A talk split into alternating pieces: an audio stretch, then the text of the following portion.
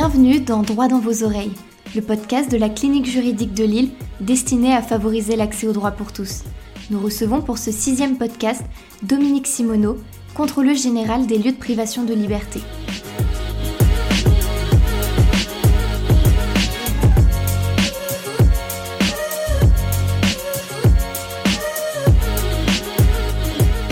Alors pour euh, cette dernière rubrique, Madame Simoneau, est-ce qu'il y a une, un sujet en particulier sur lequel vous aimiez revenir euh, au niveau de l'actualité notamment Ben, L'actualité, euh, au fond, vous me demandez mon actualité.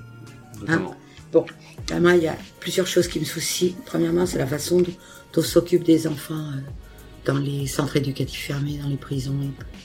Et je vous ai dit, c'est mes préoccupations sur l'aide sociale à l'enfance.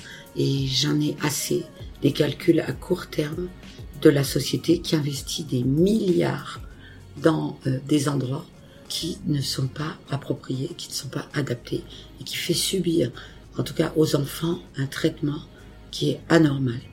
Euh, bah, je vous ai dit pourquoi tout à l'heure, c'est-à-dire euh, on, re- on retire des enfants maltraités pour les, à leur famille pour les placer dans des endroits dont on ne sait absolument pas s'ils seront bien traités ou pas, puisque ces endroits ne sont pas contrôlés. Moi, je veux bien qu'on parle des EHPAD, euh, c'est tout à fait normal.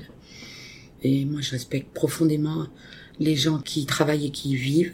On nous a montré à quel point c'était ignoble. Et je comprends pas pourquoi on fait pas le même barouf euh, à cause des enfants. Et je pense le savoir, c'est parce que c'est des enfants qui font peur, qui, qui n'ont pas de famille, qui n'ont pas de porte-voix, et qu'on voit pas de manif d'enfants. hein. Hmm. Et que euh, y a personne pour porter leur voix. Enfin, il y a le défenseur des droits, le défenseur des enfants, bien sûr, mais ça ne fait pas monter un scandale sociétal parce que euh, ils sont euh, soit abandonnés par leur famille, euh, soit retirés à leur famille, qui, qui elles-mêmes n'osent pas trop aller pour, parce qu'ils sont retirés pour des raisons euh, que je ne connais pas, mais enfin bon, qui doivent pas être glorieuses et ou parfois par erreur. hein. Deuxièmement, euh, vous avez vu le, le marasme de l'hôpital public. bah, dans les hôpitaux psychiatriques, c'est pareil.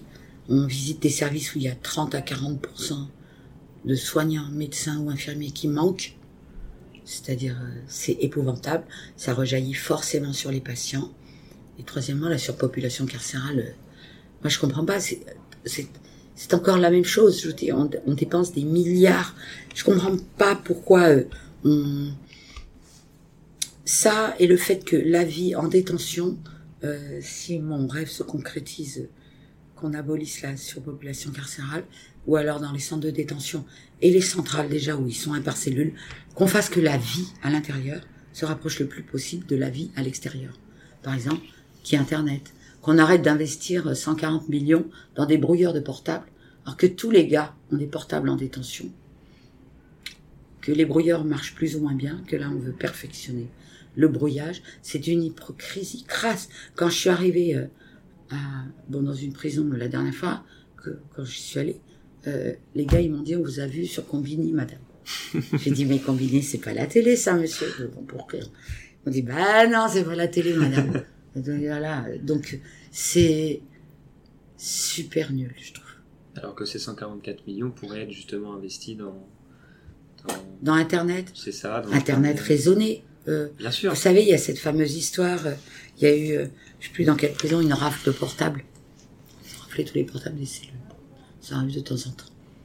Et ben, dans la journée, il y a eu des coups de fil de juges d'instruction qui disaient, mais malheureux, rendez-leur leur portable à un tel, un tel, un tel, un tel. Ils sont sur écoute. J'aimerais avancer sur ces trois sujets.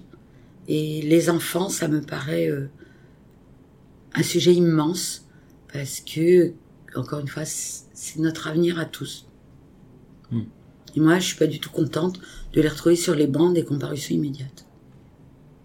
Et alors justement sur euh, sur ce sujet-là, quel chantier euh, vous verriez euh, principalement pour pour améliorer cette situation? Des enfants, Oui, tout à fait. eh bien qu'on recrute euh, des familles d'accueil et qu'on les contrôle, qu'on recrute. ce qu'il en manque maintenant, que les foyers de l'enfance, je sais pas si vous savez, mais c'est quand même des endroits où les gamins arrivent, faut savoir se battre, ils se font raqueter, et les petites, elles terminent souvent au motel en face euh, à faire des passes, parce que les, les petits proxénètes, ils les guettent à leur arrivée. Avouez, les bras vous en tombent. on se croit pas tellement en France. C'est ça, ouais. C'est que quand on prend un peu une claque on, on- dans un pays euh, comme Putain, la les France, est- petites. Elles, elles viennent se faire euh, choper. on a du mal à y croire. vous savez, ça fait des années. Hein. Hmm. Croyez pas que ce soit nouveau. Parce que là, on en parle. Et c'est important d'en parler. Il faut continuer d'en Ah parler, oui. continuer de sensibiliser, continuer de, de, de toujours, toujours euh, en parler jusqu'à ce que. Et c'est pour ça que vous me demandiez comment faire pour que les choses changent. Ben, je me dis grâce à des gens comme vous, euh, c'est grâce aux médias. Et vous êtes un média. Faire passer la parole et expliquer aux gens pourquoi c'est, pourquoi ce sont des calculs à court terme, euh, à vue basse finalement, de de ne pas investir dans notre avenir à tous, que ce soit euh, dans les psy, les prisons et les enfants. Très bien.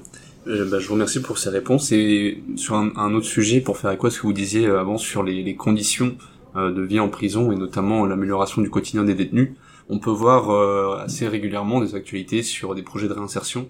On a vu notamment euh, le prix Goncourt des détenus, euh, remis par le, garde des Sceaux. On a vu aussi, mais ça a été plus partagé par, l'opinion publique, l'émission Colantes qui a été tournée au, sein de la, de la prison de Fresnes. Alors si on comprend que l'objectif c'était de réinstaurer un dialogue social entre les détenus et les représentants de l'ordre, une partie de nos concitoyens peuvent s'interroger sur l'apport du dispositif. Qu'est-ce que vous en pensez de, de votre point de vue de contrôleur Ben, je pense général. encore une fois que si euh, les élus euh, de la République, euh, au lieu de hurler au scandale en disant euh, c'est horrible, on les a vus, parce que pourquoi les étudiants ont rigolé Vous savez, les activités qui sont proposées, euh, c'est dans la loi. Il y a aussi des activités de loisirs. Alors, si tout doit se passer de manière cachée, occulte, à savoir, euh, il y a des chevaux qui rentrent en prison, il y a des chiens qui rentrent en prison, il y a des, il y a des boxeurs qui rentrent en prison, il y a des, ils font de l'escalade, ils font, ils font de la varap, ils font du VTT, ils, ils font des tas de trucs. Alors, pour que ce soit pas un scandale, il faut pas que ça se sache. Je reconnais bien là l'hypocrisie française. Mm. Déjà, et d'un. Et de deux, j'ai trouvé scandaleux que des, que des élus hurlent à la prison 4 étoiles et au Club Med. Et entre parenthèses, quand on connaît Fresnes, je prie le ciel, s'il existe, que euh, ces gens-là n'ouvrent jamais d'hôtel ni de Club Med, hein, parce que euh, si c'est ça leur vision du Club Med, non mais c'est profondément, c'est insultant quoi. Et on voyait quoi, des détenus qui se marraient avec des surveillants pour une fois, ben, c'était bon enfant. Oui, il y a eu ces deux tours de cartes. Euh, je vois pas où est le scandale, je ne l'ai pas vu. Voilà, et, et je, je vous dis encore une fois, euh, des élus se permettent, euh, alors qu'ils connaissent parfaitement la situation des prisons, euh, ils se permettent d'être aussi euh, au ras du sol.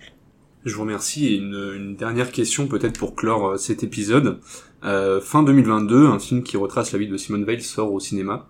Le grand public y découvre notamment l'influence qu'elle a pu avoir sur l'univers carcéral français. Est-ce qu'on peut considérer que le poste qu'elle occupe alors pose en quelque sorte les prémices du CGLPL Et si oui, est-ce que la fiction portée par le film fait écho à la réalité de votre pratique du quotidien? Je crois que si elle revenait aujourd'hui, elle serait folle de rage. Ah oui. Euh, déjà Eda, en voyant la surpopulation. Mais elle avait déjà bien réalisé que ça n'était pas conjoncturel, que c'était structurel. Ensuite, son poste, ce serait prétentieux de dire que je suis, que, que tous les contrôleurs sont dans la lignée de Simone Veil. Je- J'oserais jamais me comparer à Simone Veil. Mais tous les gens qui ont, qui ont porté la voix des prisons, ils ont en quelque sorte creusé le, ce qui a abouti à la, à la création du contrôle général. Je regrette qu'aujourd'hui, euh, il n'y ait pas plus de gens comme elle, euh, d'intellectuels, euh, qui portent cette voix. Ouais, qui s'empare de ces Parce questions. que c'est terminé. Des grands avocats, tels Henri Leclerc et tel le garde des Sceaux actuel. Euh, moi, je l'ai entendu plaider euh, avec incroyablement de fougue et de brio, et avec tout le talent qu'on lui connaît, les conditions indignes de prison pour un de ses clients. Bah aujourd'hui, euh, voilà. Et sur, euh, sur notre chaîne de podcast, on vous propose d'avoir le premier mot, mais on vous propose aussi d'avoir le, dernier mot. Alors, euh, on va vous laisser la main sur une dernière phrase et vous êtes libre d'aborder le sujet que vous souhaitez. Ça peut être à destination des étudiants, à destination des détenus. Euh, ça peut être, euh, voilà, vous avez vraiment le dernier mot. euh. Je m'étais dit que pendant le Covid, tout le monde comprendrait ce que c'était que d'être enfermé et que tout le monde réaliserait que c'était, ça pouvait être épouvantable. Et je ne sais pas du tout ce que ça a donné finalement dans la société par rapport aux captifs qu'on visite nous. Et j'aimerais bien le savoir, vous voyez.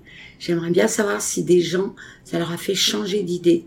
Et s'ils se sont dit, bah dis donc, les détenus euh, à trois par cellule avec moins d'un mètre carré d'espace vital pour vivre, ça devait être terrible. Ou si au contraire, ils s'en sont fichus. Parce que au fond, euh, moi je vis dans un milieu euh, où on s'associe énormément, forcément, un univers professionnel et, et on choisit ses amis comme un univers professionnel, amical, tout qui, qui soucie beaucoup de ces problèmes-là.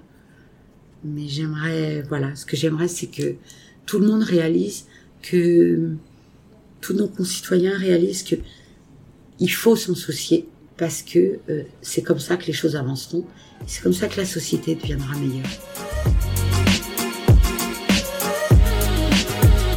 Merci d'avoir écouté Droit dans vos oreilles, le podcast de la clinique juridique de Lille destiné à favoriser l'accès aux droits pour tous. Besoin d'être informé gratuitement sur vos droits ou simplement orienté Contactez-nous par mail à cliniquejuridiquelille.com ou rendez-vous sur notre site internet cliniquejuridiquelille.com.